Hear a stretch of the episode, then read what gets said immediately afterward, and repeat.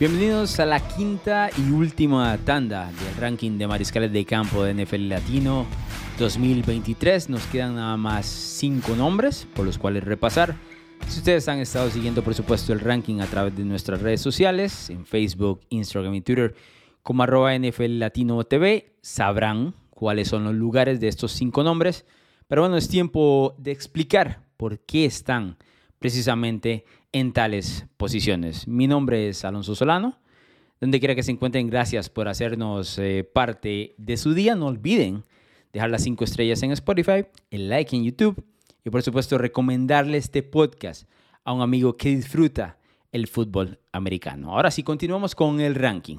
Puesto número 5, Justin Patrick Herbert. Curiosamente, Tres de los últimos eh, cinco mariscales de campo tienen el nombre Patrick en algún sector, ya lo van a ver. Con más de 14 mil yardas en sus primeras tres temporadas como mariscal de campo de la NFL, Justin Herbert ha lanzado la mayor cantidad de yardas en la historia de la liga, precisamente para cualquier mariscal de campo en sus primeras tres eh, sus primeros tres años, sus primeras tres temporadas. Además de esas yardas que ya les mencioné, más de 14 mil para Herbert, Justin acompañó estas yardas con 94 touchdowns en esas tres temporadas. Esa es la segunda mayor cantidad de touchdowns que se ha lanzado para un mariscal de campo en sus primeras tres temporadas, solo por detrás de Dan Marino, que ya sabemos es uno de los mejores jugadores de la historia de la NFL, que tuvo 98 en sus primeros tres años en la liga. Ahora, este es un detalle. Para comparación con su contemporáneo Joe Burrow. Herbert tiene 12 touchdowns más que Burrow 2.300 yardas más que Joe Burrow. Ahora hay que, hay que hacer, ser honestos en este detalle. Burrow estuvo lesionado el primer año, ¿no? Se perdió algunos partidos, pero aún así eh, llama la atención en cuanto a nivel individual qué tan superior las temporadas regulares de Herbert han sido comparables con Joe Burrow o con el mismo Tua Tagovailoa, que son del, del mismo draft, ¿no? Eh, sí hay que mencionar que Burrow, por supuesto, lo supera en situaciones ya de postemporada. Y sí, sí hay una separación importante, especialmente porque Justin Herbert no ha ganado un juego de playoff luego de tres años en la liga. En el 2022, Herbert completó el 68% de sus pases, 4.739 yardas, 25 touchdowns y 10 intercepciones, para un rating de pasador de 93.3. En cuanto al tema de las yardas, solo Patrick Mahomes lanzó más yardas que Justin Herbert en el 2022. Aunque los 25 touchdowns, la verdad es que se quedan cortos para un mariscal de campo de la magnitud, no solo de su brazo, sino de su calidad en general. De hecho, es la menor cantidad de touchdowns que él ha lanzado en sus tres temporadas en la liga. Hubo seis jugadores que lanzaron más touchdowns que Herbert en el 2022. Para mí responsable de eso fue el coordinador ofensivo Joe Lombardi, que dicho ese paso ya no va a estar con el equipo, ahora es parte de los Denver Broncos.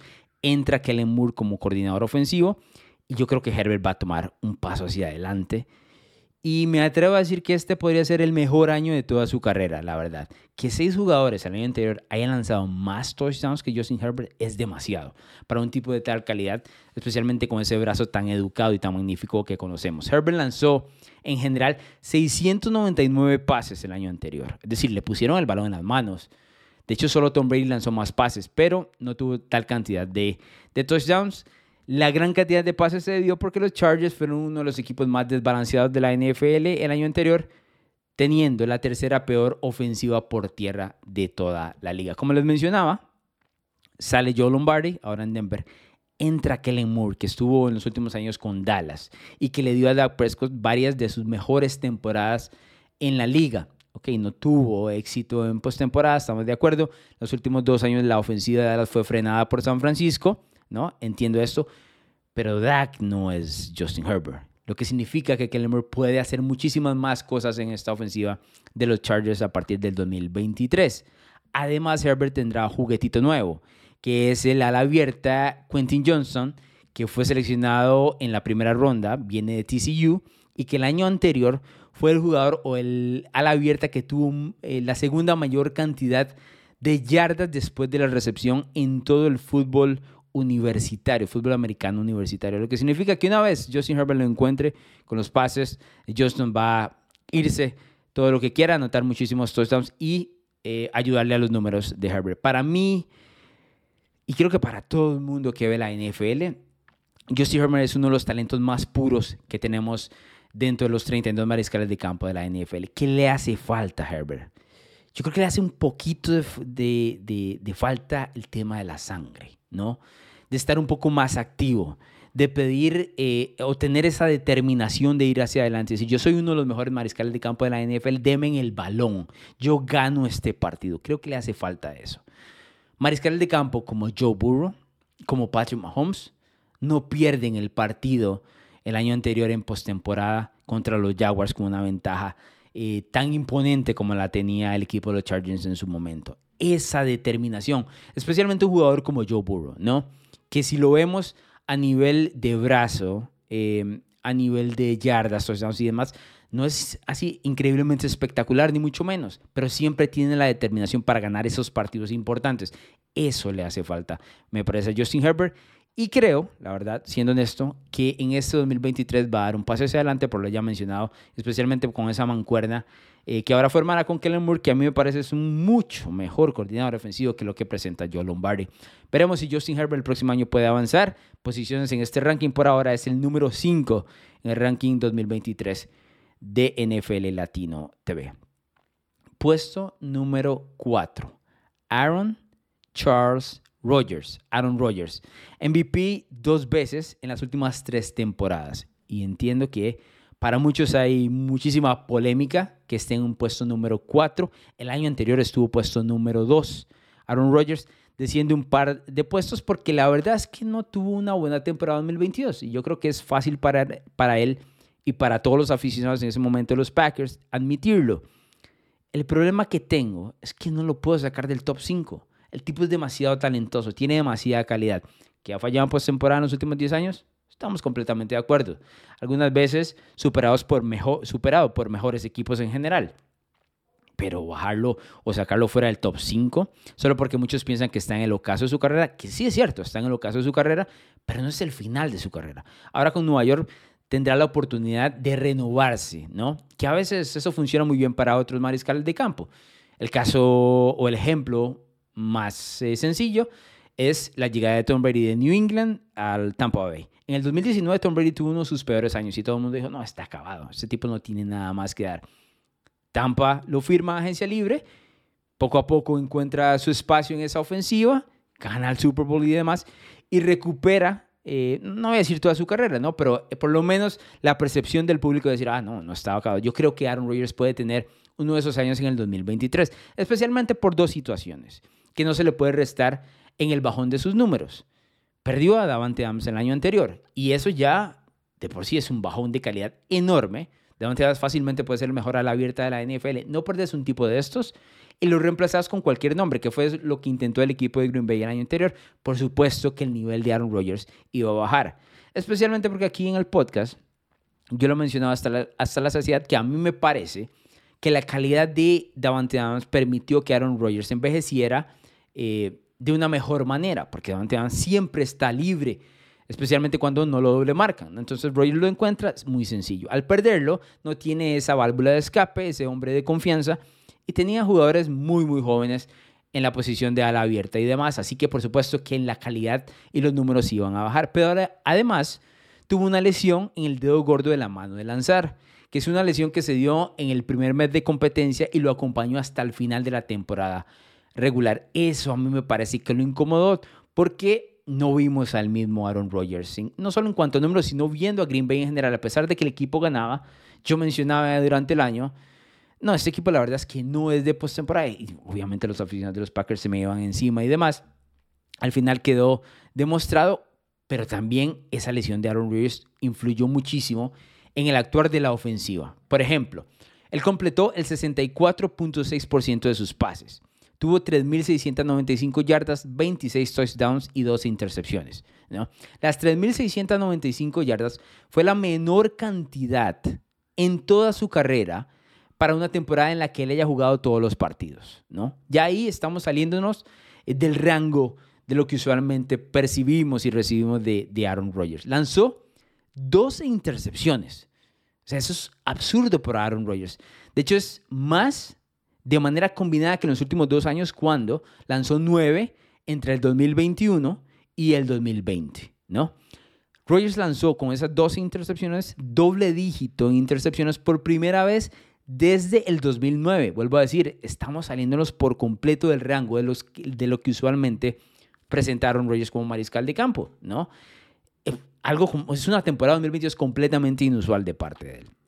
Y luego su rating de pasador estuvo en 91.1, el más bajo desde que es titular en la NFL. Son números que no se pueden obviar.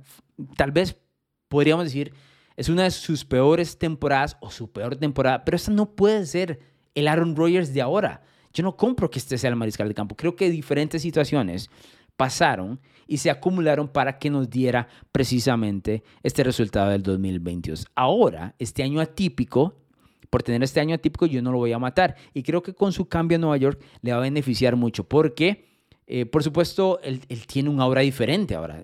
Eh, para quienes han estado siguiendo nuestras redes sociales, especialmente en Instagram de NFL Latino, hemos posteado mucho sobre Aaron Rodgers últimamente, por lo menos en los últimos meses en temporada baja y claramente el tipo tiene un semblante distinto, ¿no? Nueva York como que lo ha rejuvenecido de cierta manera y por supuesto le ayuda mucho que va a tener ese ala abierta de una calidad soberbia como lo es Garrett Wilson. No es Davante Adams ni mucho menos, pero es un tipo que el año pasado eh, fue el novato ofensivo eh, del año y que tiene muchísima calidad y del cual Aaron Rodgers ya ha mencionado, tiene muchísima confianza. Entonces, en esta ofensiva creo que va a ser otra cosa distinta o por lo menos más parecido al Rodgers que usualmente vimos en la era Matt LeFleur, en los primeros años de la era Matt LeFleur allá en Green Bay. Además, va a, contar, va a contar con el beneficio de una gran defensiva que le va a dar tiempo para él poder acoplarse al nuevo sistema, ¿no? Bueno, y, ahora con Nathaniel Hackett y con los Jets, entonces él va a tener tiempo de acoplarse. De hecho, eso es algo de lo que le pasó a Tom Brady. Mientras se acoplaba con los Buccaneers, la defensiva de los Buccaneers era suficientemente talentosa como para mantenerlo ahí. Y creo que Rodgers se va a beneficiar de lo mismo. Para mí, Aaron Rodgers sigue siendo uno de los mejores cinco mariscales de campo de la NFL. En este caso, lo tenemos con el puesto número 4. Puesto número 3. Josh, otro Patrick. Patrick Allen. Josh Allen, mariscal de campo de los eh, Buffalo Bills, tomó un pasito para atrás, la verdad. Luego de dos grandísimas temporada se quedó en la ronda divisional con el equipo de los Bengals, contra el equipo de los Bengals. Completó el 63.3% de sus pases, 4.283 yardas, 35 touchdowns y 14 intercepciones. El tema de las 14 intercepciones, por supuesto, lo hace bajar un puesto con respecto al ranking del año anterior.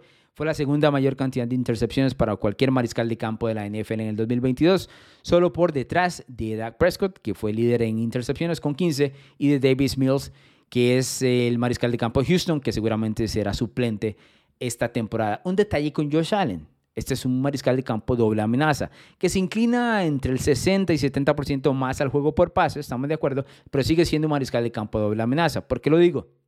Añadió 762 yardas por tierra el año anterior y 7 touchdowns. Esto significa que en total tuvo más de 5.000 yardas totales y más de 42, 42 touchdowns perdón, ayudando a la ofensiva de Buffalo. Lo vuelvo a mencionar, lo he dicho en otros episodios de podcast. Este tipo de mariscal de campo siempre tiene que ser evaluado por lo que presenta a nivel ofensivo por aire y por lo que presenta a nivel ofensivo por tierra. Y en este caso, Josh Allen, que dicho sea paso, en los últimos dos años ha sido responsable de 84 touchdowns eh, por parte de la ofensiva de Búfalo. Sin embargo, porque a veces Búfalo, la verdad, se excede en la responsabilidad que le pone al mariscal de campo, también se han combinado para 29 intercepciones en las últimas dos temporadas, la mayor cantidad para cualquier mariscal de campo en los últimos dos años. Allen además tiene este detalle que tiene que mejorar, suena extraño, pero la relación con este lunático a la abierta que tiene llamado Stephon Dix, que ya vimos hizo un poquito de drama en el offseason.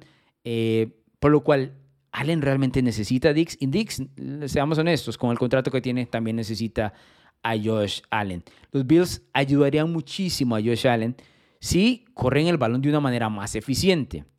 Se supone que para eso trajeron a Damien Harris, que era el running back de New England.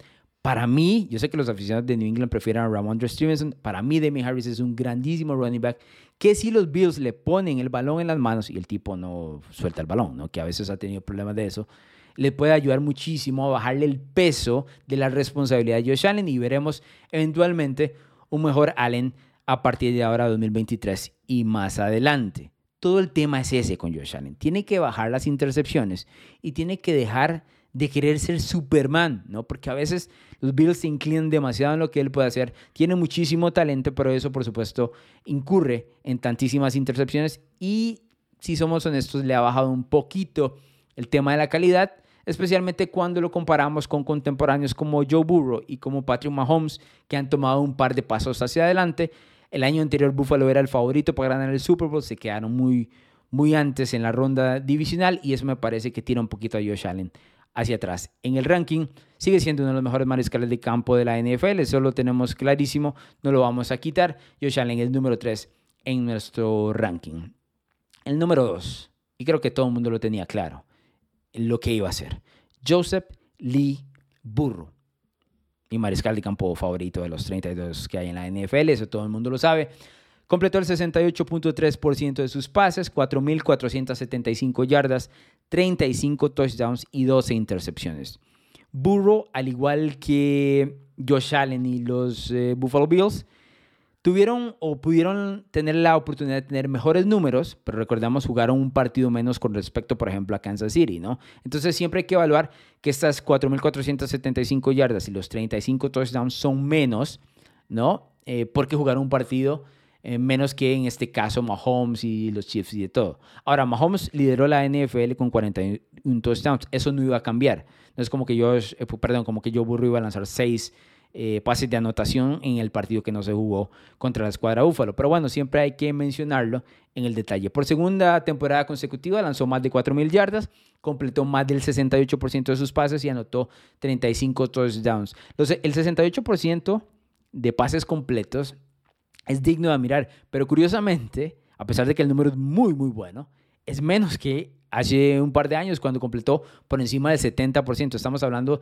de uno de los mejores mariscales de campo, por supuesto, de la NFL. También por segundo año consecutivo tuvo un rating de pasador superior a 100, en este caso 100.8 en el caso de, de Joe Burrow. Y pese, este es un detalle importante, pese a la inversión que el equipo de Cincinnati hizo en la línea ofensiva, Joe Burrow así fue capturado 41 veces, la sexta mayor cantidad de, en la NFL en el 2022. Por ejemplo, comparable con Mahomes, que solo lo capturaron en 26, 26 ocasiones, perdón.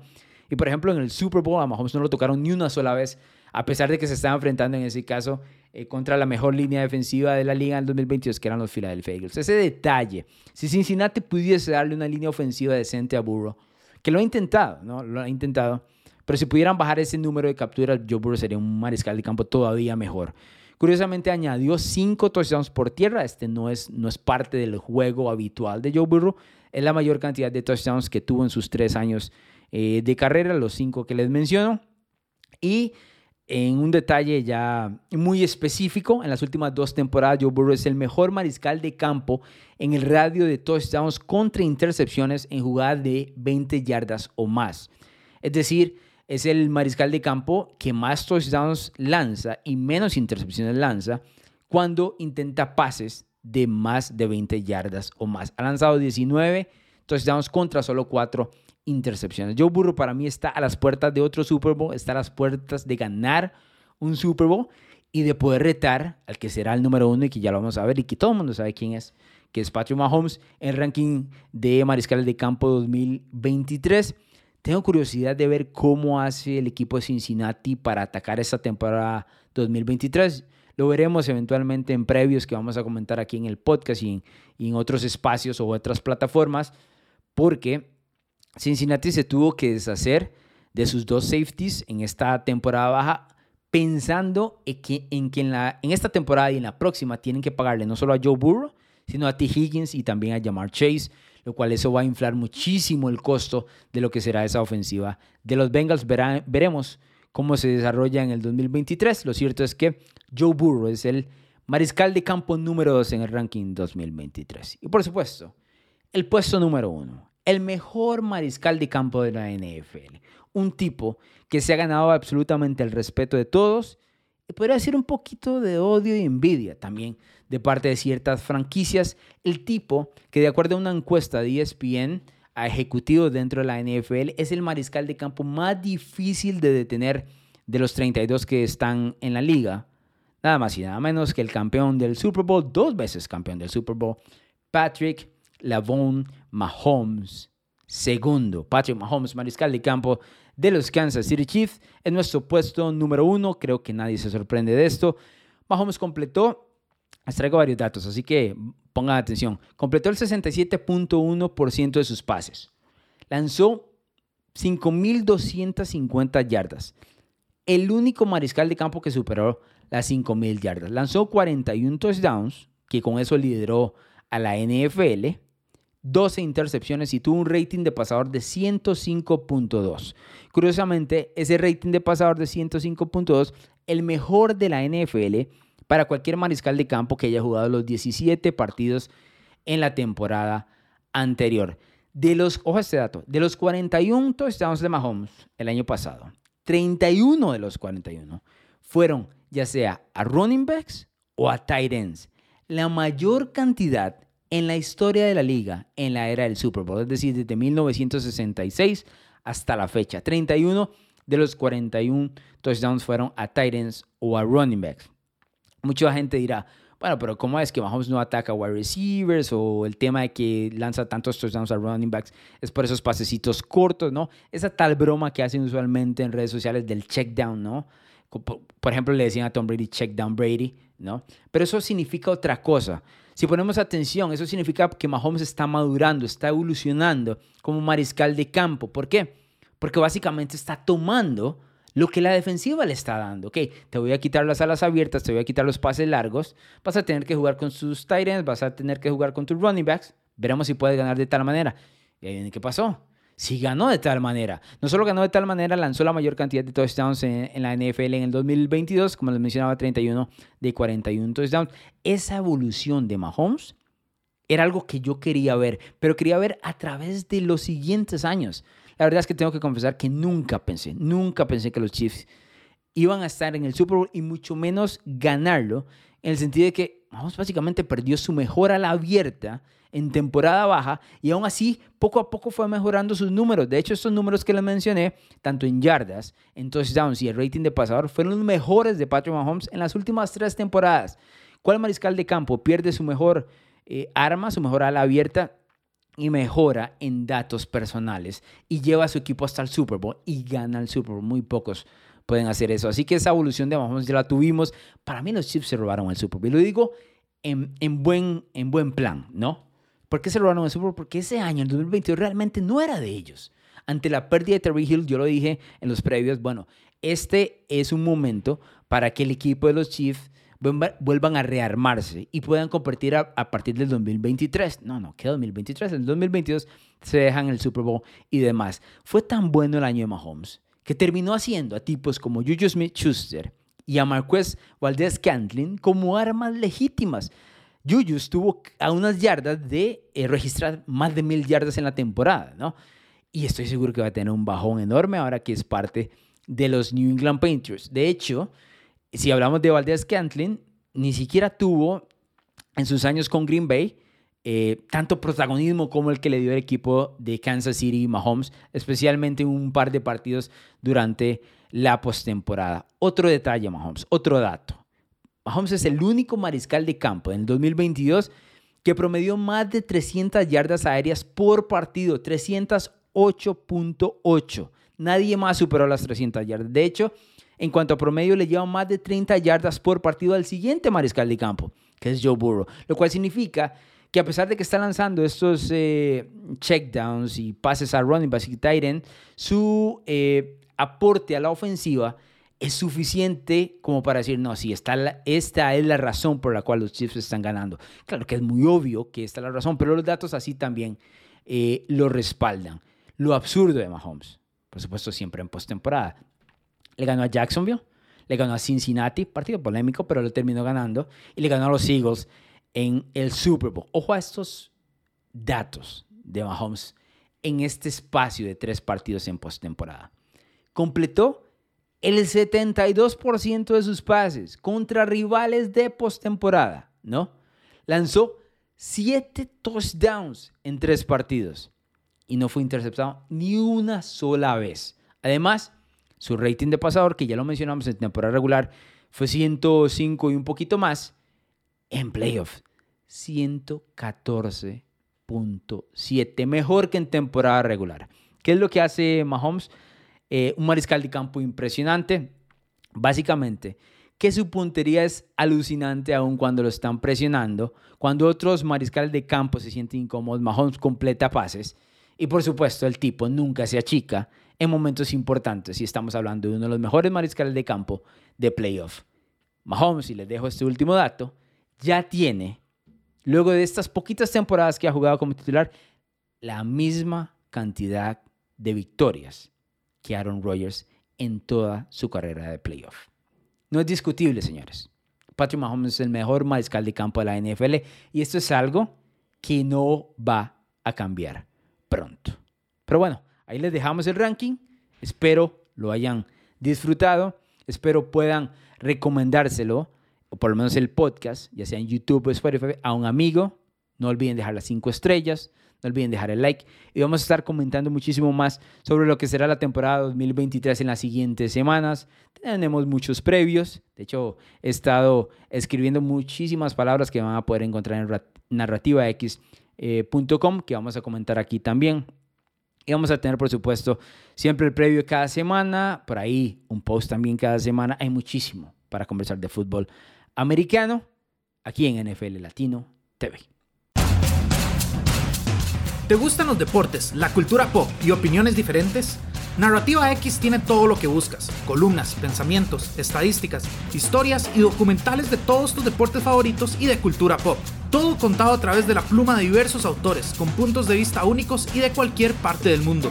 No busques más, Narrativa X es tu casa. Síguenos en Twitter como arroba narrativa-x y visítanos en narrativax.com. Te esperamos.